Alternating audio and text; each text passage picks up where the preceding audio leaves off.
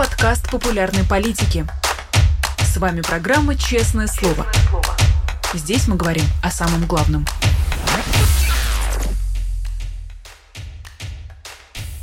17 часов московское время. Всем здравствуйте. Вы смотрите YouTube канал «Популярная политика», программу «Честное слово». Меня зовут Нино Расибашвили. Я очень рада приветствовать всех, кто с нами в прямом эфире или в записи. Не забудьте только, пожалуйста, поставить лайк и подписаться на все наши ресурсы и на ресурсы Дмитрия Львовича, который с нами каждую пятницу. Поэт, литератор, журналист, писатель Дмитрий Львович. Здравствуйте. Нино, здравствуйте всем.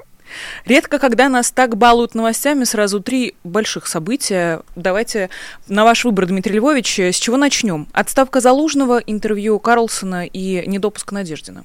Что из этого больше всего вас привлекает, что самое важное?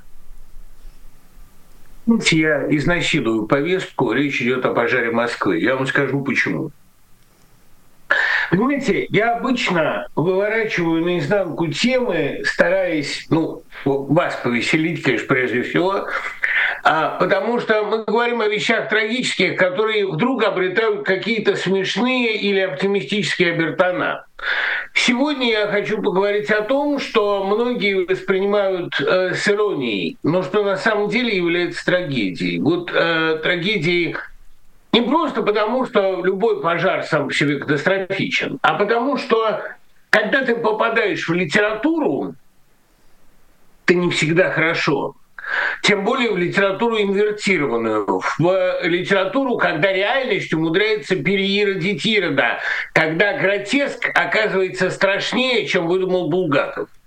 Вот понимаете, пожар в Массолите, а в данном случае пожар в писательском кооперативном доме, знаменитом э, в аэропортовском квартале писательском, слава богу, что э, бесчеловеческих жертв, это, конечно, прямой перенос пожара Москвы из локшинского фильма. Там все увенчивается этим пожаром. И э, много раз я говорил о том, что Воланд никогда не оставляет Москву в благополучном виде. Но давайте вспомним еще и о том, кто вчера улетел из Москвы.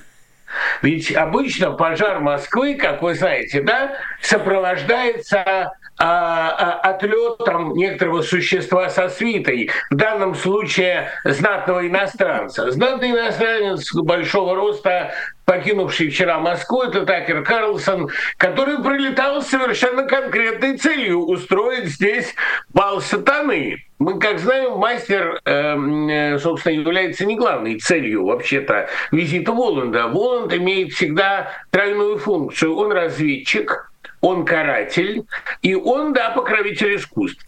Так вот, эм, кому он покровительствует в данном случае. Но самое простое, конечно, сказать, что бал сатаны у нас уже идет полным ходом, и на этом балу есть своя ведьма Маргарита, вы понимаете, о ком я говорю, и это, конечно, представить себе Симонян, которая встречает гостей а, на пороге Rush Today, это вполне себе, э, ну, понимаете, ведь на самом деле страшно нет.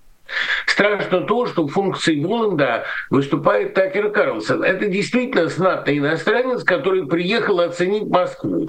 Поел во вкусной точка, а взял интервью у главного агента зла, ну, в общем, у того, которому он покровительствует. Вот это на самом деле ужасно. И самое страшное, что главные лейтмотивы булгаковского романа легко обнаруживаются в сегодняшней Москве. Ну, давайте вспомним историю с котом Твиксом, которого выгнали, который так страшно инфернально переродился, который посмертно мстит.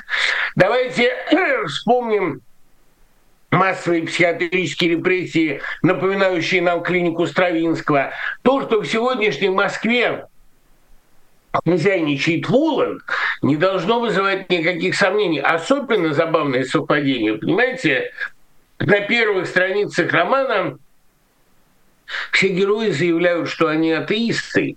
А дальше начинается их слепое, безумное поклонение сатане.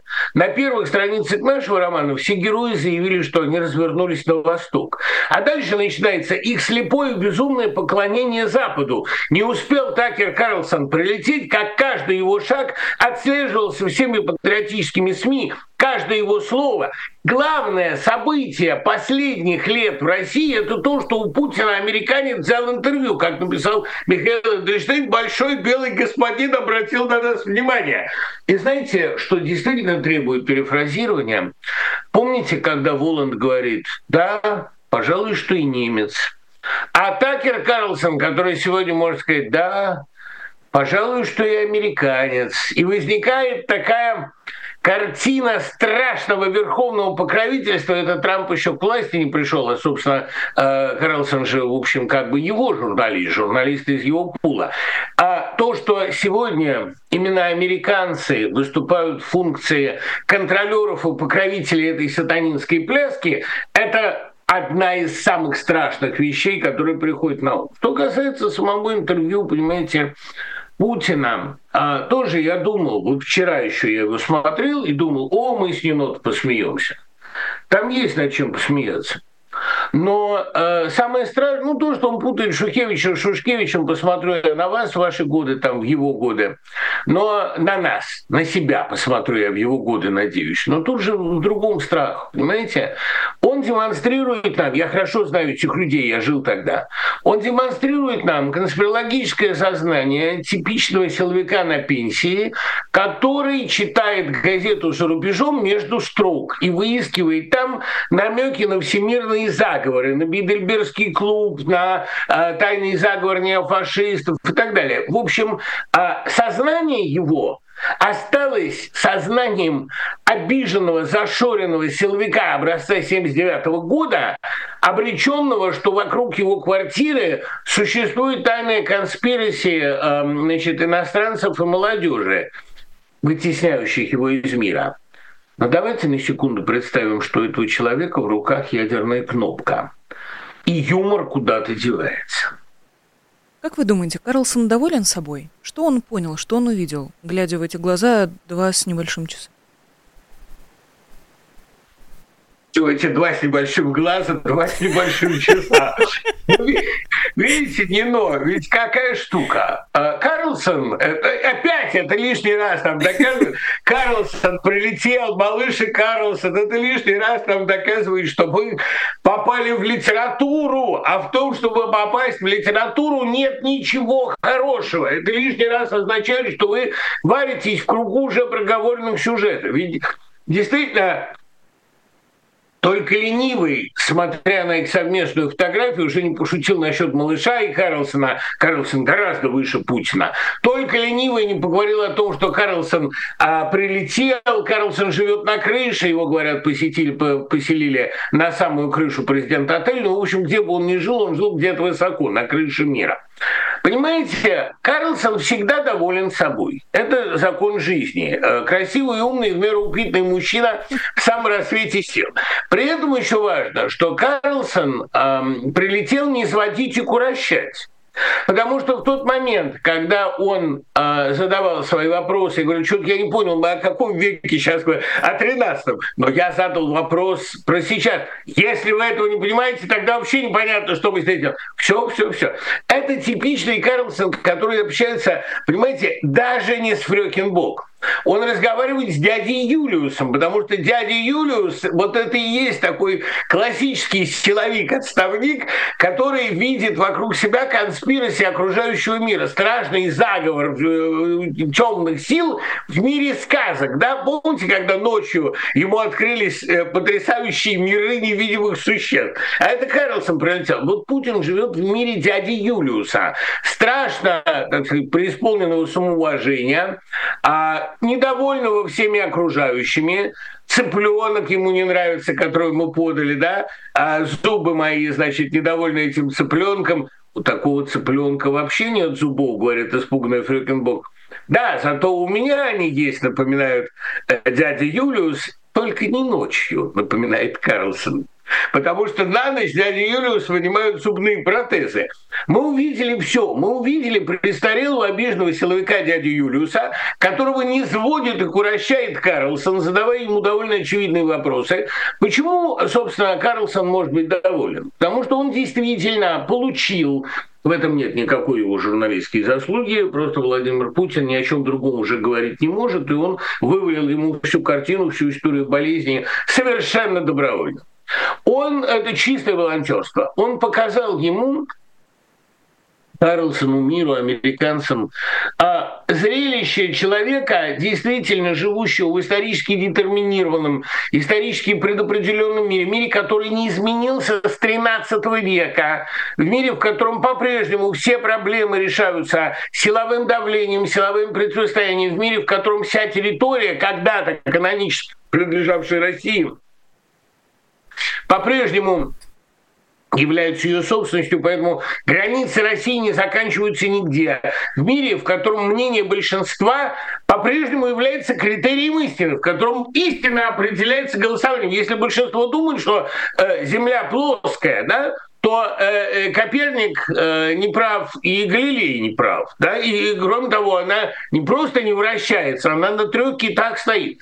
Вот он это все вывалил. Но проблема-то в том, что у этого чрезвычайно архаического сознания есть довольно современное оружие. И мы начинаем убеждаться в том, что архаика, она не просто не собирается капитулировать, она понимает, что она исторически обречена, Исторически она обречена, безусловно, как любое прошлое, потому что будущее отменить невозможно.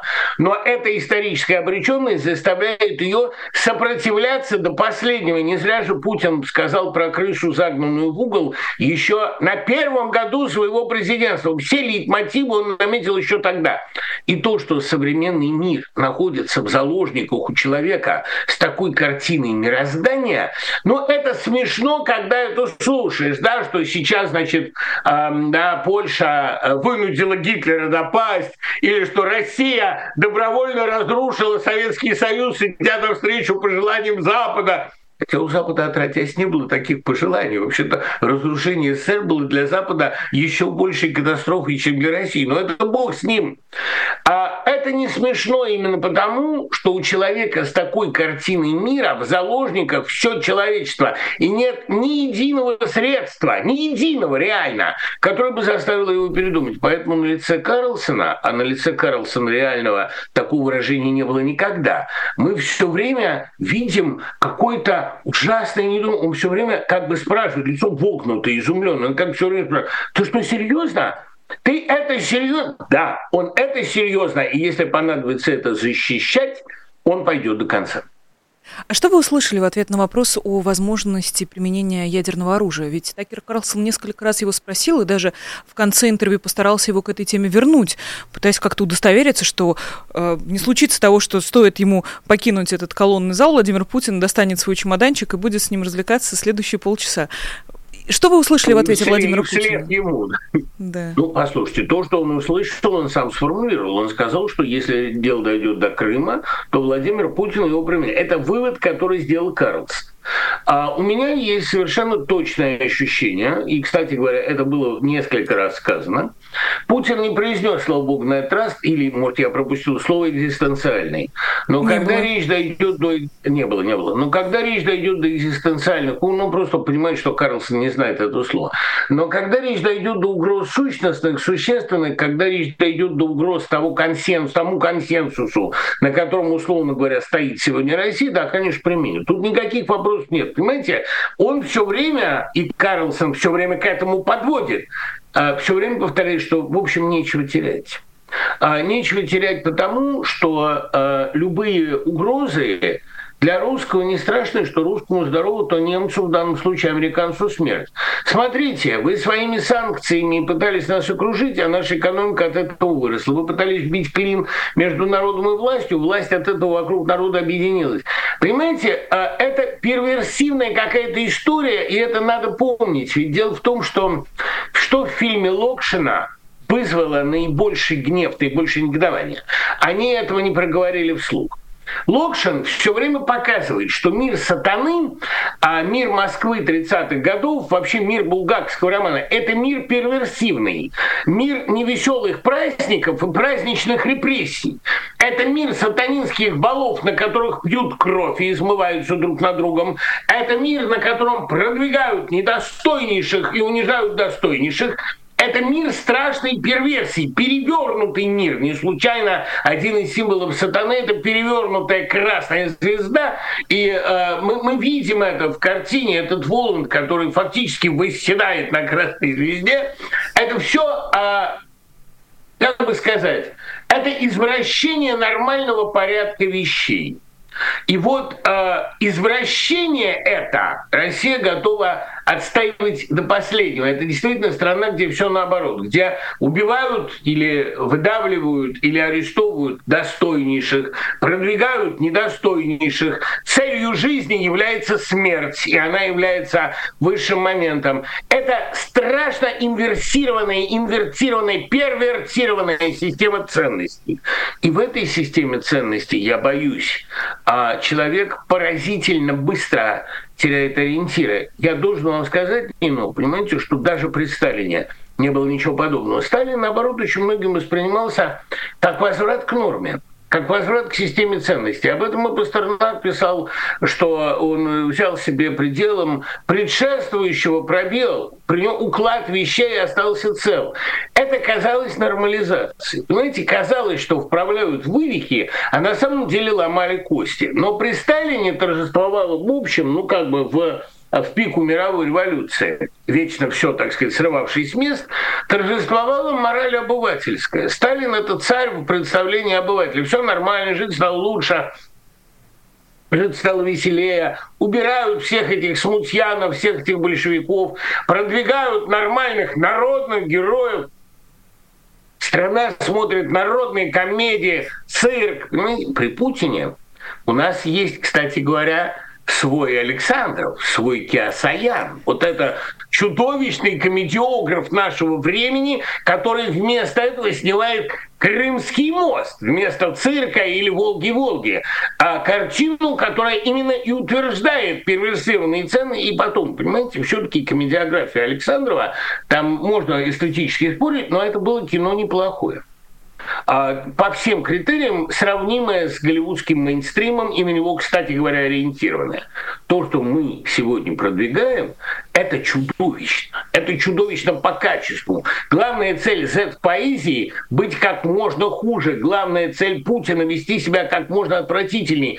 Эта перевернутая система ценностей угрожает всему человечеству. Победить она не может – но она может свести ситуацию к боевой ничьей, а именно к уничтожению цивилизации. Это тот вариант, который над нами висит. Это надо понимать. Из этого надо исходить. И что делать, если из этого исходить? Ну, слушайте, я вам могу ответить, как ответил один святой, продолжать играть в мяч. Или, как говорил блаженный Августин, я в молодости очень хорошо играл в мяч, и если бы мне сказали, что мир кончится, то источник цитаты там на самом деле, я бы продолжил делать то, что я хорошо умею. Надо каждому продолжать делать то, что мы хорошо умеем. У меня была такая поэма, она называлась «После Адорна». А, ну, так как после известной фразы о том, что можно ли писать стихи после Освенцима, там у него в негативной диалектике немножко иначе было сказано, но, в общем, суть в этом. Можно ли жить после Освенцима? Скажем так, стараться делать как можно больше хорошего, чтобы вытеснять из мира все это чудовищное засилье зла. Но это, как вы понимаете, теория малых дел, ответ локальный, смешной и непристойный. А что делать в глобальном смысле? А, надеяться на милосердие Божие, молиться, но у меня нет, честно говоря, большой уверенности в божественном милосердии. Понимаете, вот эм, у меня есть вот, неожиданно вы меня вывели на ответ, который мне не нравится, но который логически напрашивается. Вот Воланд – это часть той силы, что желает зла, но совершает благо по Фаусту.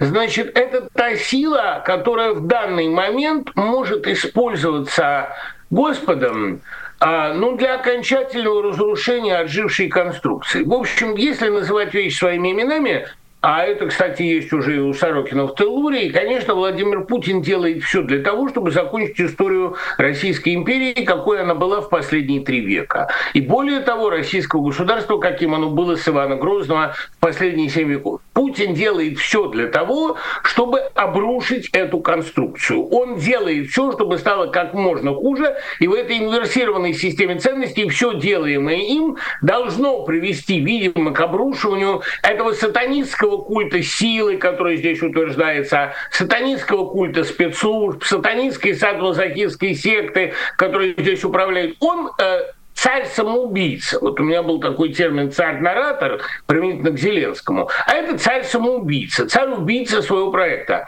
Но, значит, нам приходится думать, что Господь в силу целей нам пока не до конца понятно – использует все силы от Такера Карлсона до Маргариты Симонян для того, чтобы как можно скорее обрушить больную конструкцию. Видимо, других средств, кроме как саморазрушить ее изнутри, у него нет. И тогда надо повторить за Волошиным «Говорю, ты прав, что так судил». Мы в таком случае, Дмитрий Львович, продолжим с вами вести честное слово, я надеюсь. О, Зелен... о Зеленском, да. И Зеленском. о Зеленском обязательно поговорим. Но, а, наверное, последний вопрос по этому интервью, если позволите. А можно вообще э, взять хорошее интервью Владимира Путина? Нет. То есть, понимаете, что мы понимаем под целью интервью? Если считать целью интервью раскрытие характера оппонента, ну, для меня он не оппонент всегда, я всегда стараюсь брать интервью у людей, которые мне дружно интересны. Если считать целью интервью раскрытие характера, то он раскрылся. Он ничего нового не сказал, но он себя показал квантум сатис. А для меня всегда целью интервью, ну просто я, я хороший журналист, вот это я могу себе сказать. Всю жизнь мне отказывали в знании писателя, в звании писателя, но журналист я хороший, по крайней мере, плодовитый, трудолюбивый.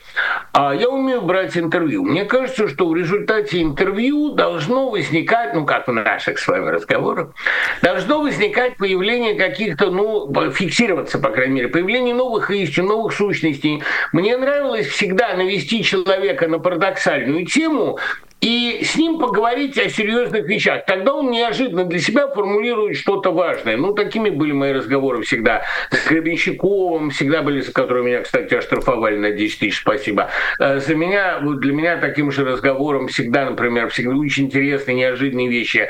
Всегда говорил Шендерович, неожиданные, не публицистичные, неожиданные, а, исходя из его театральной специализации. Табаков, Захаров, а, все мои любимых, все мои собеседники всегда говорили неожиданные вещи. Вот в этом плане, неожиданные для себя сами, в этом плане, конечно, интервью Карлсона э, это ужас, но дело в том, что это попытка с негодными следствиями. А что неожиданного может сформулировать Владимир Путин? Что неожиданного он вообще сказал за свою жизнь, кроме фразы «сладкие детки»? Которая тоже выдала для меня какую-то тайную, а, такую несколько садически гастрономическую особенность его души.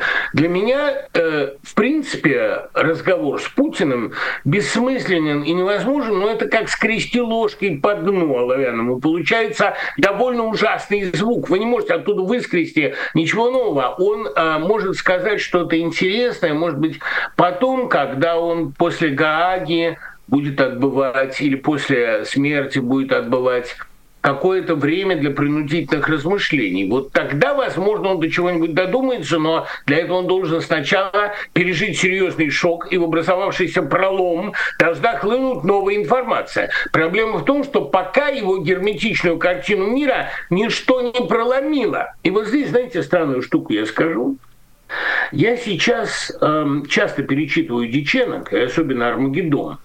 Какое нужно событие, чтобы сломать цепочку этих обновлений, а, обнулений, обновлений, возобновлений? Там у них каждые там, 30 лет мир обновляется, обнуляется, и в каждой следующей фазе труба пониже и дым пожиже.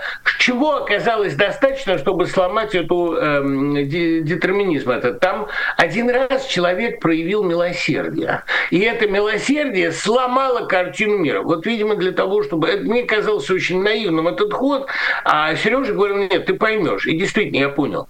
Видимо, картину мира Владимира Путина, в которой все дерутся исключительно за территории и власть, должно что-то сломать. Он должен увидеть, если он в состоянии еще это понять, как какое-то проявление иррационального милосердия. Иррациональная стойкость а, его не убеждает. Героизм Украины, солидарность Украины его не убеждает. Он все это считает прельщением. Он должен увидеть какое-то внезапное проявление доброты. Ну, может быть, как у Куприна в рассказе «Королевский парк», когда жестокого тирана на старости лет пожалела маленькая девочка и подарила ему сахарное яичко. И он, шамкая беззубым ртом, сказал, девочка, я не совсем бесполезный старик, возьми меня к себе домой, и я покажу тебе, что умею клеить прекрасные коробочки из цветного картона. Я, ну, я всегда рыдал на этом месте. Может быть, какая-то девочка должна протянуть ему сахарное яичко. Я не знаю, что это должно быть, но он его не возьмет, он подумает, что в нем игла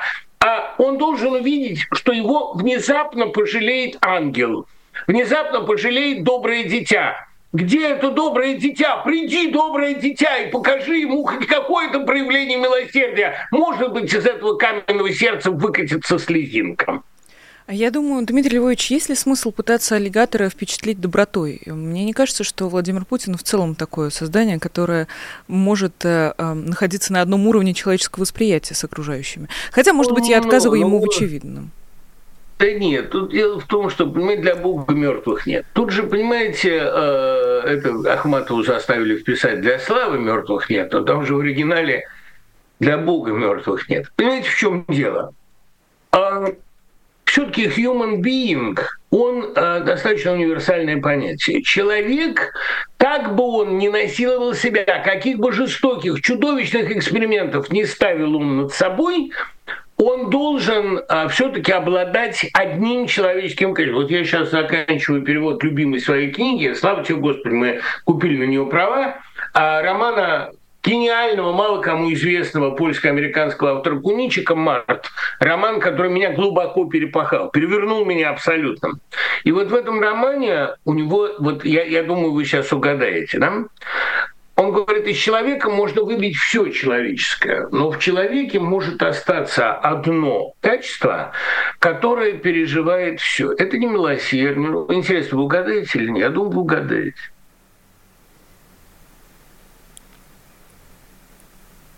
Одно ну качество. вот вас, да, что вас, что вас делает вами? Это сложный вопрос, Дмитрий Львович, слишком лично, мне надо очень глубоко Видите, я люблю в интервью задавать сложный вопрос. Я вам скажу, во всяком случае, я скажу то, что отвечает Куничек. А главный герой, там есть такой Абель Мендельторт, он отвечает, меня всю жизнь, в отличие от остальных, делала собой сомнение в себе. Я не знаю конечной цели своей жизни, я не знаю, из чего я состою, я не знаю, зачем я. Меня собой делает неуверенность в себе, сомнение в себе, незнание а, главной цели моего пребывания здесь. Человек – это существо, сомневающееся в себе. Это а, определение кажется мне главным. И, может быть, именно поэтому книга Куничка наиболее насущна. Но там, правда, этот вопрос себе задает солдат разбитой армии. Действие книги происходит в тот самый момент, когда Польша своим упрямством вынудила Гитлера напасть. Действие книги происходит в октябре 1939 года.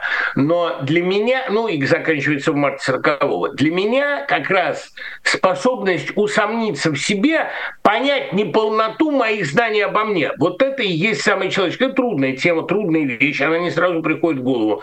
Он должен на секунду усомниться в себе. Это у него есть, это возможно. И даже арабов, понимаете, один из моих таких литературных кумиров, он же правильно говорит, Наполеон рухнул не тогда, когда случилась Березина, а тогда, когда он задумался, что, может быть, он что-то делает неправильно. В эту секунду удача изменила ему.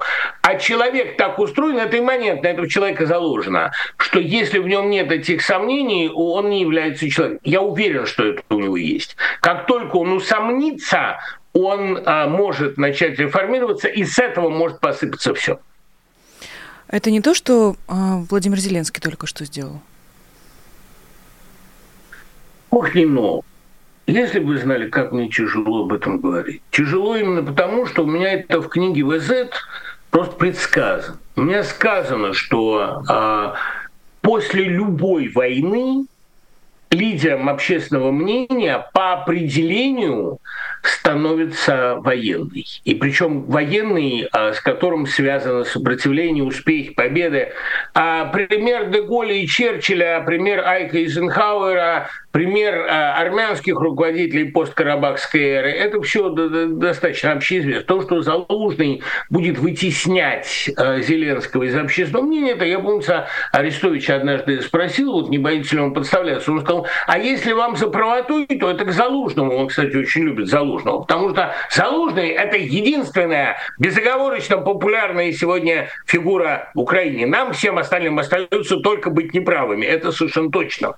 Так вот, э, то, что Залужный будет вытеснять Зеленского из общественного мнения – это абсолютно очевидная история. И вот мне кажется, что, я не знаю, Зеленский это делает, или это делает какой-то режиссер верховнее Зеленского, но здесь сделан гениальный ход. Понимаете, лучший старт для политической карьеры Залужного, лучший способ привести Залужного к власти в Украине – это уволить его из команды Зеленского.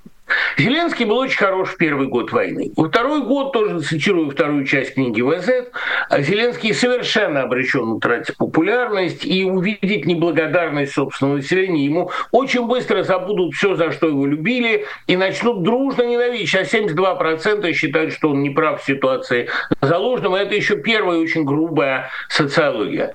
Я думаю, что он как режиссер и продюсер довольно качественный в обоих этих измерениях, а, довольно профессиональный. Он пишет свой сюжет, в котором Залужный получает идеальные стартовые возможности для того, чтобы сменить Зеленского на посту. Если бы Зеленский продолжал за него держаться, он бы его топил. Я не знаю, как будет у Сырского. Сырский фигура неоднозначный, тоже у меня о нем есть глава. Вы знаете, что главное в военной доктрине Сырского – это предоставление максимальной самостоятельности младшим командирам. Он действительно такой представитель военной доктрины нового времени, абсолютно антитоталитарный лидер, к тому же человек много времени проводящий в качалке, у него есть там определенные преимущества в общественном мнении, но родившийся в России и получивший там образование, он, конечно, для Украины сегодня фигура проблемная. Важно другое. Важно, что у Залужного вот после этого впору писать второй том ВЗ уже про другой ВЗ про Валерия Залужного, потому что его перспективы в качестве руководителя страны довольно ослепительны. А разговоры о том, что военные бывают плохим руководителем, ну, Айк Эйзенхауэр вам в помощь. И, как говорил Марья Васильевна Рознова, гениальный мыслитель Военные уже потому хорошие руководители, что они видели войну и не допустят ее повторения. У Хрущева было одно достоинство. Он бывал на фронтах, поэтому в 1963 году он сумел остановить Карибский кризис. Я думаю, что в этом плане у Залужного прекрасные перспективы.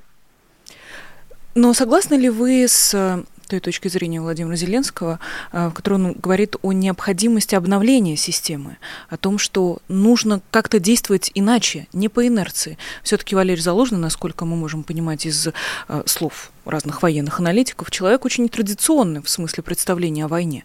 И в той ситуации, в которой сейчас оказалась Украина, нужно э, брать хитростью, брать какой-то смекалкой, брать эффектом неожиданности. Ну, слушайте, ну, ну, ему же надо что-нибудь говорить, увольняя Залужного. Ну вот он и говорит, что мы обновляем концепцию, мы обновляем команду. Смысл этого хода совсем не в этом. Смысл этого ухода в том, что в Украине действительно, объективно происходит довольно сильный поворот в общественном мнении. Христа, ну как любого трикстера, понимаете, сначала встречают криками Асанна, а через неделю, через неделю ему кричат «распни его». Это же происходит очень быстро. От входа Господнего в Иерусалим до распятия прошло очень мало времени. А я не говорю, конечно, о христологической ассоциации Республики Зеленского, об этом я написал достаточно, это не Зеленский таков, а это он реализует этот сценарий. Трикстер, пришедший во власть. Разумеется, Зеленского обязаны из этой власти теснить, более того, самое упоминание о нем через некоторое время будет вызывать гнев.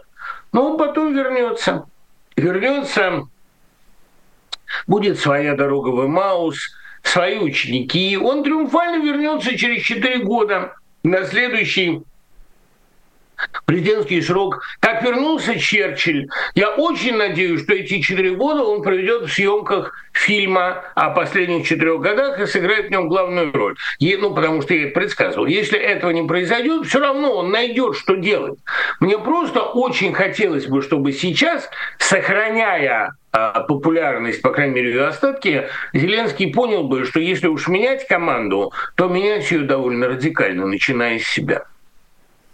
Но этого пока не произошло. Это произойдет. Я, опять-таки, очень не люблю давать прогнозы конкретные, но то, что Украина так или иначе сменит власть или сменит команду, для меня совершенно очевидно. И более того, мне уже очевидно, кто станет главной жертвой. Он к этому закланию очень аккуратно, в полном соответствии с мифом, приготовил Ермака. Ведь, понимаете, Ермак – это такая абсолютная фигура, вот абсолютный администратор. Он действительно идеальный администратор, за ним нет совершенно никакого внутреннего содержания, кроме того, что он хороший организатор, да, исполнитель, экзекутор. А, конечно, главной жертвой этой перестановки станет Ермак, которому сейчас приписывают все инициативы и все серое кардинальство, хотя на деле он, конечно, ничем подобным не является. А вот это заклание Ермака, которого объявят главным виновником, оно а, состоится довольно скоро, как мне представляется. Ну а дальше я не очень знаю, в каком формате поменяется власть. Во время войны Майданы не очень хорошо проходят, а во время войны выборы в Украине происходить не могут. Значит, произойдет какой-то мягко подготовленный, а, аккуратно срежиссированный хорошими режиссерами верхушечный переворот, в результате которого Зеленский сохранит остатки реноме, Залужный получит прекрасный старт, а через 4 года у Зеленского будет шанс вернуться и сказать, ну вот, а теперь попробуем заново. За эти четыре года, кстати говоря, очень многое ведь и в России может измениться. Вы думаете? А я знаю. Я не всегда согласен с Гельманом, но его разговоры о том, что до 30-го года власть в России, э, скорее всего, поменяется и, скорее всего, не в результате выборов, это очевидно. Тут же понимаете, какое дело? Вот уж Бог же не фраер. Посмотрите, как изящно построена конструкция, как замечательно тасуется колода. А суть же совершенно не в том, что есть некая внешняя сила, которая может противостоять вот, э, так сказать, пенсионеру с дубиной. Такой внешней силы нет ну, кроме Господа, есть внутренние законы. Страна, которая управляется архаичными, агрессивными безумцами, с неизбежностью вредит себе она не допускает до выборов даже фейкового оппозиционера, она преследует врача-педиатра, который там ничего дурного не делал за э, 67 лет своей жизни. Она на каждом шагу совершает злобные, омерзительные глупости. И она делает все возможное для того, чтобы даже цинику из циников, Воланду из Воландов, Карлсону из Карлсонов становилось неприлично ее поддерживать. Я думаю, что на этом пути Владимир Путин достиг очень много. А есть в таком смысле обсуждать, э, в таком случае обсуждать недопуск Надеждина? Есть. Что скажете? С Надеждиным, ну что, с Надеждиным могла получиться красивая конструкция, как мы уже говорили, генерал Дел Ровери, он имел шансы превратиться в человека, который поверил в свою позиционность. А пока он э, ведет себя смирно, а, но дело в том, что при первых признаках общественного недовольства он обязан будет полететь туда и там присутствовать, потому что это будет из-за него. А это постепенно начнет его надувать. Ведь тоже, понимаете, дело в том, что пампинг, вот такое надувание, накачивание этого общественного э, недовольства, инфлейтинг даже есть более точный термин, надувание лодки, это Владимир Путин делает очень умело. Он э, не просто раскачивает ситуацию, ведь у каждого арестованного, количество арестованных после выборов будет расти экспоненциально. Мы прекрасно понимаем, что э, количество репрессий – это не константа. Это будет вот так вот возрастать. А у каждого арестованного есть родня. У каждой родни есть единомышленники, друзья, любовники. А паутина, цепочка недовольных будет разрастаться на наших глазах, а, в общем, успокаивать-то особенно нечем. Как сказал великий провидец Юлий Ким, а чем же вы народ-то успокоите, когда вы ничего тут не построите, да? А надо что-то делать. А вашими молитвами все так же, как всегда. Тише ешь, дальше будешь, не обманешь, не продашь. Это до известного момента работает. А чем же вы народ-то успокоите? А нечем особенно будет успокаивать. Ни сенсационных успехов, ни большой жатвы. Поэтому чем больше э, Надеждина будут прессовать, тем больше шансов, что из Надеждина что-то получится. Я не вовсе не желаю ему этого. Я просто говорю, что люди, которые отстояли на морозе очередь за него, они тоже не совсем лохи. Я не думаю, что есть смысл спорить с вами в этом вопросе, Дмитрий Львович. Но надо ли что-то делать с Надеждиным? Неужели Надеждин это действительно последняя фигура на, на доске с нашей стороны? Вот здесь нет, конечно, нет, и, и даже не Дованков. Да? Здесь э, вопрос поставлен верно. И мне всегда вспоминается последний фильм «Мотыля. Багровый цвет снегопада», когда она говорит, ну надо же что-то делать, надо же что-то с этим делать. А Данилян Стоянович, а ей отвечает там один старичок, да Господь все сделает, Господь управит. И здесь я понимаю, что не надо сидеть на диване, надо что-то делать. Вот мы с вами что-то делаем, да, мы продолжаем как-то говорить, там, мы все продолжают что-то констатировать, исследовать, кто-то в России продолжает сопротивляться. Но по большому-то счету они сами все сделают. Владимир Путин сам сделает все, чтобы расшатать свою власть. Другое дело, что он под, это, так сказать, под этот проект, он может несколько поддуть и популярность Надеждина. Ну, на переходный период, на время, когда в России будет только разворачиваться политическая борьба, Надеждин не самая плохая фигура, чтобы быть одним из персонажей. Ну а дальше, ведь понимаете, в чем штука?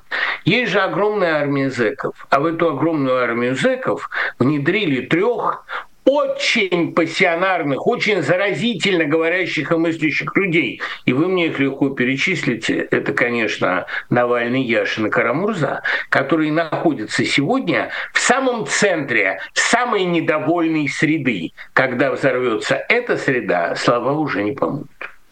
Мы много с вами э, об этом говорили в эфире, Дмитрий Львович, и э, не могу, конечно, не обратить внимание, что вы очень последовательны в этой точке зрения, и вы часто вспоминаете тюрьму, то есть это ваша главная ставка, если говорить совсем просто.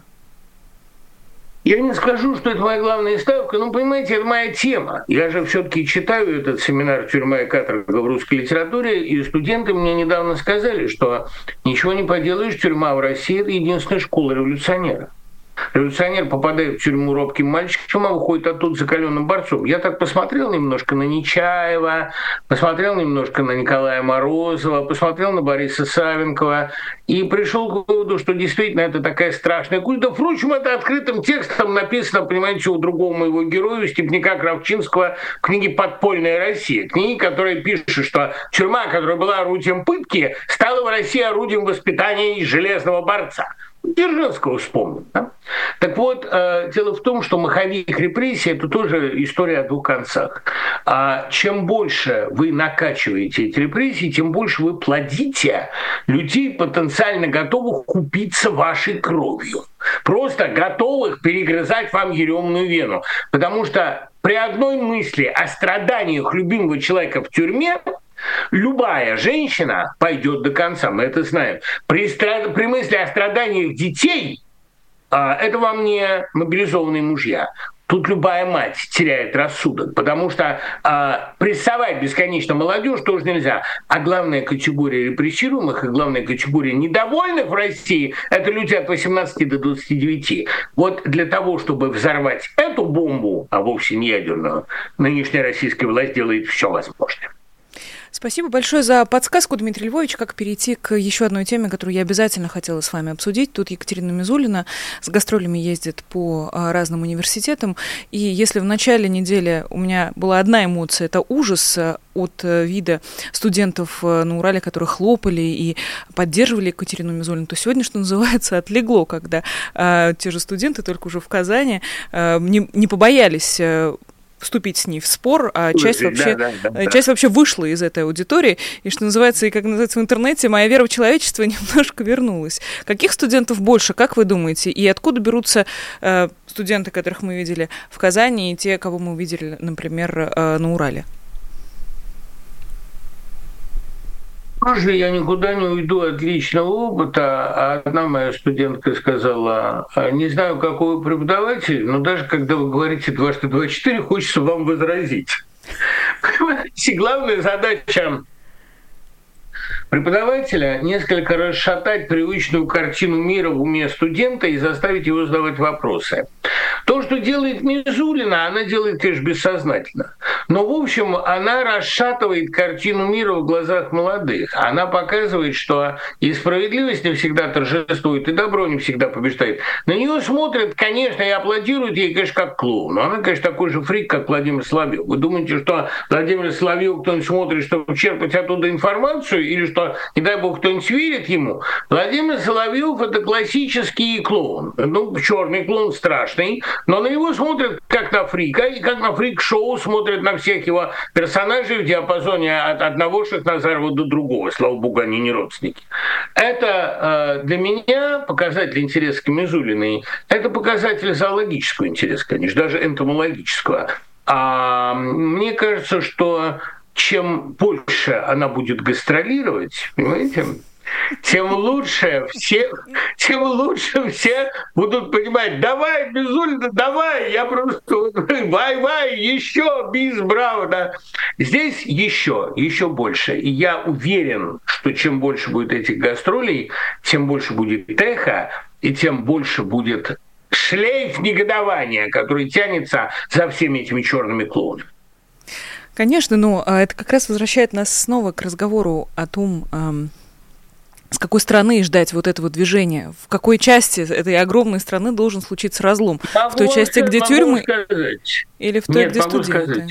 Так. Могу сказать. Три направления, э, ни одно из них не сулит нам легких времен. Одно, конечно, зыки. Понимаете, мне еще Юрий Васильевич Грунин замечательный поэт и участник Кенгирского восстания, сказал, не надо доводить до зэковских восстаний. Восставшие зэки редко устанавливают справедливость. Первым делом они строят карцер для несогласных и ломают стену между мужской и женской зонами. Это и было сделано в Кенгире, кстати говоря. А Грунин вообще умный был старик. Он опыт Кингира помнил очень хорошо. До Зековского восстания лучше не доводить. Это первое. Второе, конечно, это восстание молодых, потому что молодым быстрее всего надоедает терпеть. И потом, понимаете, вот э, парадокс. Каком отделе любого книжного магазина толпятся? Там, где есть Young Adult. Молодежь – это последние читающие люди. Мы с вами уже все прочли. Они читают, открывают мир, думают. Поэтому молодежные бунты, просто бунты от сравнения написанного с увиденным, это вечная история. Вы никуда не денетесь от того, что молодежь всегда будет бунтовать. Но есть третья история, самая опасная.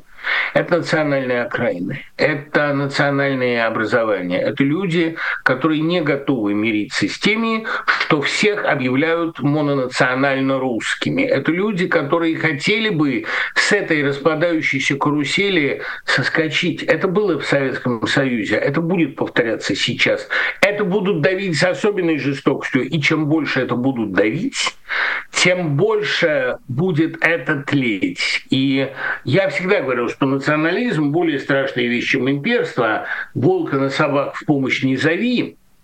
Мы можем это увидеть, да. И мы можем это увидеть э, и, и на Кавказе, и в Сибири, где, кстати говоря, антиколониальный нарратив очень актуален. Мы можем увидеть это и в Поволжье. И вот от этого действительно храни Бог, потому что это замена плохого на отвратительное. Да, и не стоит забывать, что на фоне всего этого где-то сидит э, большой или маленький малыш с большой или маленькой кнопкой, и все это как-то должно выстроиться в единое уравнение. А он, э, он эту кнопку нажмет, знаете, как вот как малыш э, у э, Фрюкенбок. Он, когда боится, он обретает вдруг совершенно патологическую решимость. Не надо пугать малыша, потому что испуганный малыш это, я вам скажу, страшная сила. И э, большинство анекдотов о малыше и Карлсоне, они эксплуатируют это именно эту тему. Помните, когда Карлсон впервые в жизни летает с малышом и говорит, малыш, а что это ты вспотел так сильно? Это не пот, сказал малыш и покраснел. До этого лучше не доводить. Дмитрий Львович, анекдот это, конечно, прекрасное завершение нашего разговора. Не хочется расставаться, честно говоря. А, поэтому Нет, вас... не хочется, есть что обсудить. Воспользуюсь возможностью, да, Дмитрий Львович, спрошу вас. Мы вот как мне кажется, основное, все, что произошло на этой неделе, что заслуживало обсуждения, мы с вами обсудили. А вы хотите быть... узнать, что будет на следующий? Нет, нет, я хочу узнать, может быть, я что-то пропустила, Дмитрий Львович, что-то вот, что не попало э, в мой прицел, в мой фокус внимания, и хочу вам тем самым передать инициативу этого эфира и попросить, может быть, какую-нибудь финальную реплику или финальную историю, или финальный анализ какого-нибудь события. Трамп выигрывает все кукусы. Как показал вам интерес к визиту Карлсона, главные вещи пока происходят в Америке. А в Китае тоже важные вещи, но главная вещь происходит в Америке. Трамп стремительно выигрывает а, право стать главным кандидатом от республиканцев. Это подводит нас к очень неспокойной осени. От того, кто осенью выиграет в Штатах, зависит не только ближайшие четыре года человеческой истории, но здесь я солидарен с поэтом Лео Эпштейном, и предыдущие две тысячи лет человеческой истории тоже будут взвешиваться на этих весах. А в Штатах, не побоюсь этого слова, в октябре будет решаться судьба человечества. И не только на 4 года. Пока это триумфальное шествие ничем остановить нельзя. Никакая Никель ничего не может с ним сделать. Посмотрим, как будут развиваться события. Один американский аналитик мне сказал здравую вещь. Американские выборы всегда шоу. А в шоу всегда важно, чтобы все прошло по краешку и закончилось хорошо. Нас ждут потрясающие 7 месяцев. Как здесь снова не обратиться к этому интервью, простите, злосчастному, где нужно все-таки или серьезно разговаривать, Дмитрий Львович, или шоу делать. Э, Владимир Путин выбрал серьезный разговор. Ток-шоу, да, ток-шоу, это фрик-шоу. Ну, у нас серьезный разговор или ток-шоу. Вот это было ток-шоу. В ближайшие 7 лет в Штатах будет серьезный разговор. Смотрим, молимся, и вот здесь от нас кое-что зависит, потому что в Америке все-таки и читают публицистов, и думают над перспективами, я серьезно полагаю, что ближайшие 7 месяцев – это ключевой момент человеческой истории, сопоставимый, может быть, с наполеоновской эпохой, а может быть и хуже. В любом случае, мы с вами не будем скучать. Это правда, и обязательно увидимся на следующей неделе. Спасибо вам огромное. Спасибо. До скорого. Пока. Спасибо большое и до встречи. Это был Дмитрий Быков, писатель, поэт, литератор, журналист, наш замечательный, прекрасно любимый Дмитрий Львович Быков. Спасибо ему за то, что он с нами каждую пятницу. Меня зовут Нина Русибашвили. Спасибо вам, дорогие друзья, за то, что вы с нами каждую пятницу. Не забудьте, пожалуйста, на прощание поставить лайк, подписаться на популярную политику, если вдруг вы этого не сделали. Раз уж я сижу здесь в студии, воспользуюсь возможностью и скажу, что на этой неделе вышла новая программа из э, цикла передач «Есть вопрос» с Екатериной Михайловной Шульман. Я не знаю, как так могло получиться, что сегодня пятница, а вы как-то пропустили это интервью, но я вежливо вам про него напоминаю. Прошу посмотреть, и если вдруг есть возможность, поддержать программу «Есть вопрос» на Патреоне. Но если вам не хочется этого делать, то поддержите хотя бы программу «Честное слово», где мы с вами тоже встречаемся. Спасибо всем, кто это уже сделал, и, конечно же, традиционная благодарность нашей прекрасной Елене Дитрих, которая приходит практически на каждый прямой эфир «Честного слова» и всегда поддерживает нас, присылает разные гифки и дарит спонсорство нашим зрителям. Это очень здорово, и спасибо вам огромное за это, Елена. На этом прощаюсь. Мне кажется, что мы неплохо с вами поработали на этой неделе. Будем работать дальше. До скорой встречи. Всего доброго и пока. Вы слушали подкаст «Популярные политики». Мы выходим на Apple Podcast, Google Podcast, Spotify и SoundCloud. А еще подписывайтесь на наш канал в YouTube.